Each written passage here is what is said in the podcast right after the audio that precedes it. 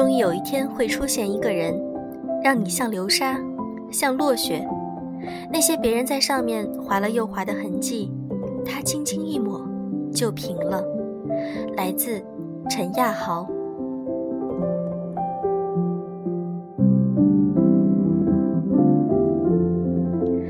用声音触碰心灵，各位晚上好，欢迎大家收听《优质女子必修课》，我是小飞鱼。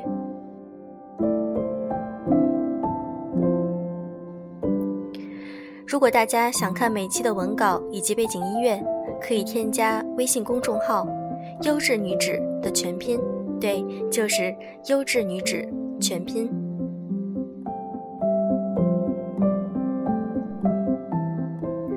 现在，《优质女子必修课》节目已经不单单是情感类文章的分享，也涵盖了工作、学习、生活各个方面的内容。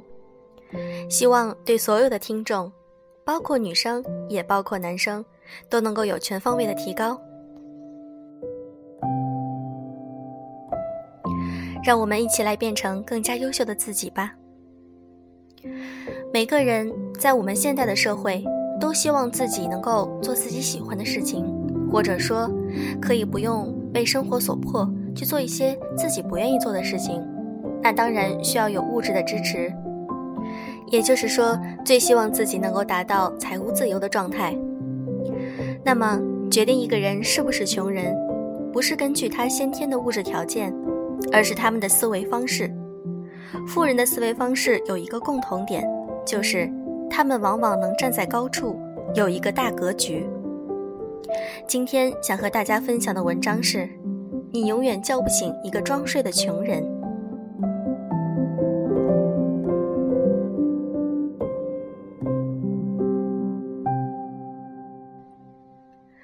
瓣网友分享过这样一个故事：我有一位大学同学，性格非常好，会照顾人，不发脾气，关键是沉得住气。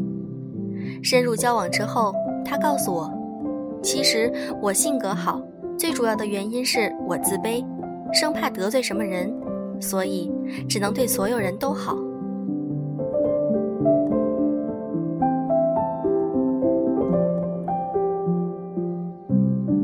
问：“为什么自卑呢？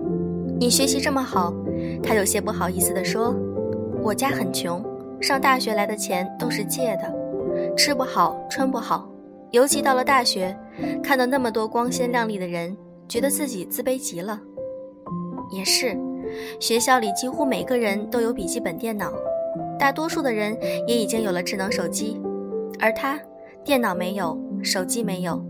他联系外界的唯一途径就是道听途说。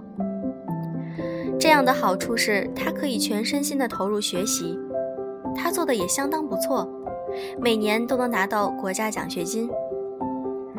第一次听到他拿奖学金的消息，我比他还要高兴。他可以把这些钱拿来买一台普通的电脑，或者买一个智能手机，这样他就可以上网了解外面的大千世界了。但结果是一年的时间过去了，他什么都没买。有一天我问他：“你的奖学金怎么花的啊？”他一副惊讶的样子说：“怎么花？还账还来不及呢。除了学费以外，还有我爸妈过去借的钱都得还上。”第二年、第三年，他依旧什么都没有买，列举了帮家里还债、哥哥结婚买房等各种原因。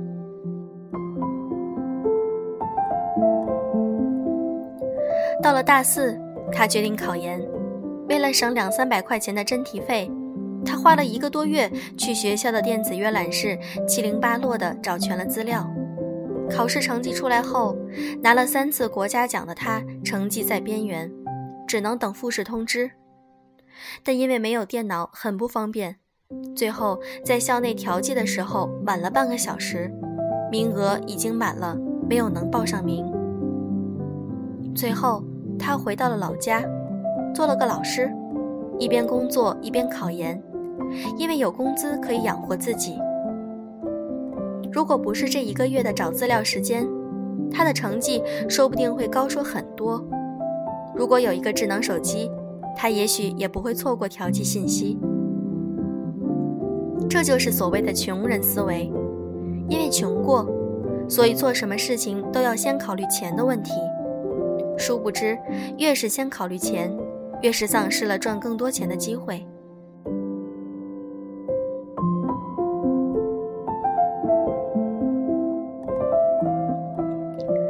我身边还有一个比他贫困很多的好朋友，学习不如他，奖学金拿的也不如他拿的多，但是他把这些钱全部用来投资自己了。那一年，他决定考北京电影学院，他把所有的钱都拿出来，去北影上了很贵的辅导班，坐火车来往于学校和北京十几次，然后一次考中。现在。他写一篇影评的稿费至少一千多，一年以后基本上就可以有剩余的钱补给家里了。很多人说，像北影、中戏这种学校是富家子弟才能上的，但是我这个穷得很彻底的好朋友一点都不畏惧，硬是凭借一己之力完成了自己华丽转身。穷人思维并不是说穷人才有的想法。而是说，带有这种思维会导致贫穷，越来越穷。比如，你日入五百，打扫你的房间需要一天时间，请清洁阿姨是三百，你会怎么做呢？看到这里，可能大多数人会觉得，当然是雇人打扫啊。但实际上，大部分人选择的是自己打扫。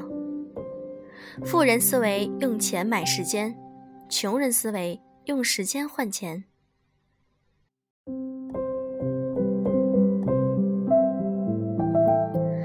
举个很现实的例子，很多人毕业后会面临租房子的问题。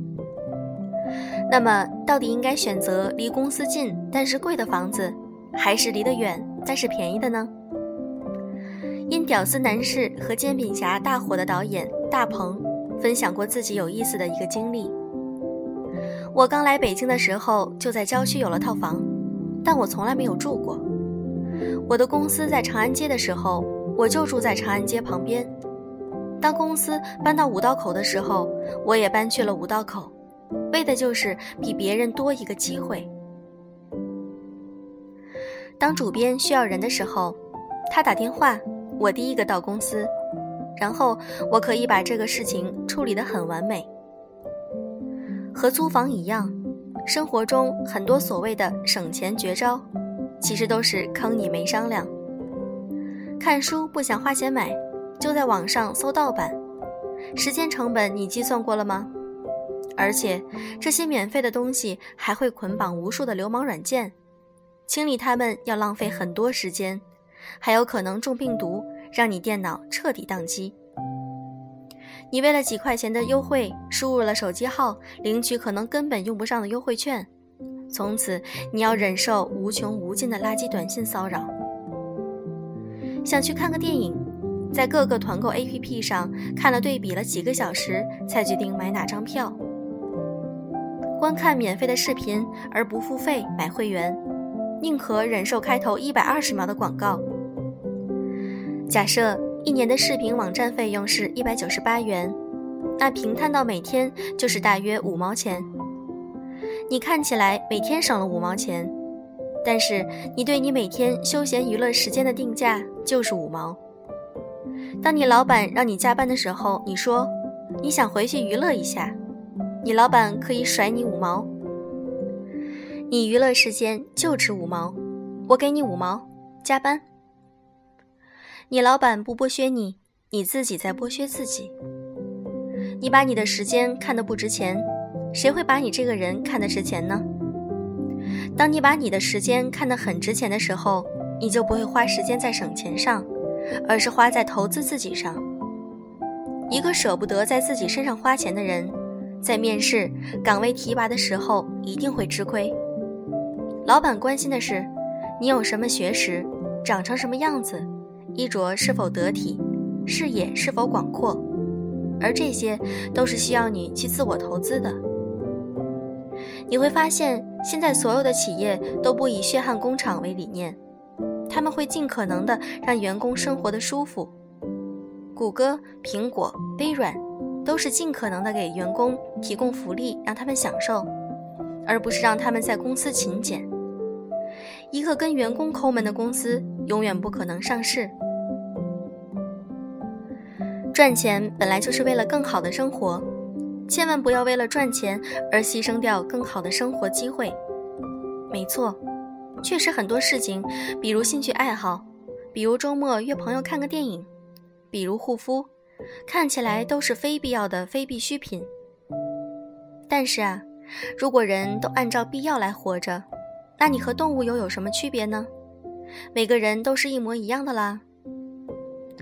我们常说钱要花在刀刃上，但一个人能不能把钱赚回来，是看他学不学习。学习需要经过一个过程，然后才有思考的基础。我为什么花这个钱而不花那个钱？值不值得？精准与否的判断，全都来自一件事情，就是我们得学习。怎么学习？学习是要花钱的。人生最珍贵的是时间，而不是金钱。而真正可怕的事情是，时间的有限是赚不回来的。以八十岁来算，八十岁乘以三百六十五天的一年，你大概有三万天左右，很吓人吧？我们一辈子活八十年，可是得到的只有三万天左右。这个三万天是从你婴儿时期开始算起的，这个三万的码表就开始起跳了。三万非常少，如果你现在出去流浪一年，我说我只给你三万块，你都会不安，觉得够不够啊？结果你不是一年，你是流浪八十年，我在你口袋里放了三万天，而这三万天跟三万块的概念不一样。三万块花掉一块钱，赚回来就有了。三万天过一秒是一秒，用尽天下的方法也赚不回这一秒钟。所以，时间的珍贵是最不可抗拒的一个花费。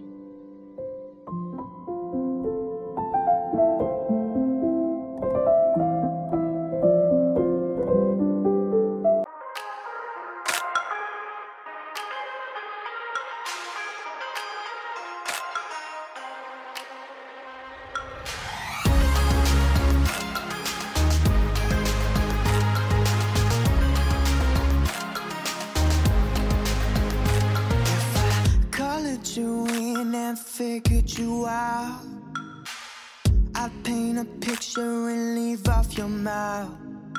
Cause I, I, I could never quite get it just right.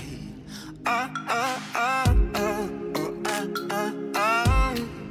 Oh, oh, oh, oh, oh, oh, oh, oh.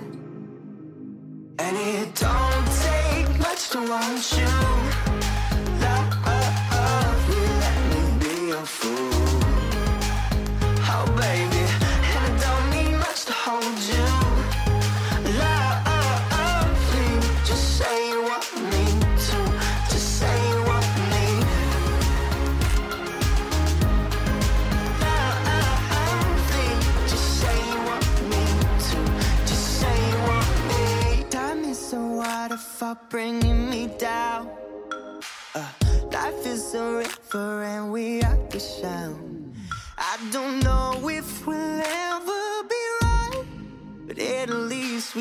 At least we try.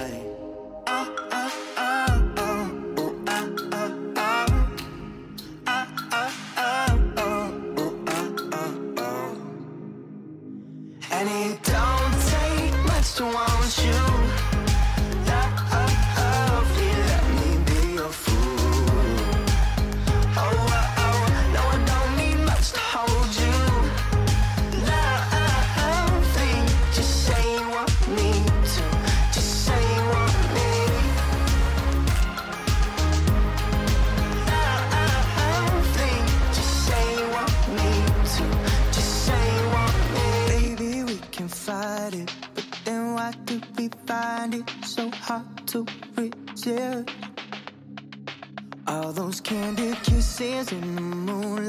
To turn it into sunrise. This is why we want to exist. Baby, we can fight and fight and fight and but I don't want to. I don't want to. Baby, we can fight and fight and try to hide it, but I don't want to. I just want you. And it don't take much to want you.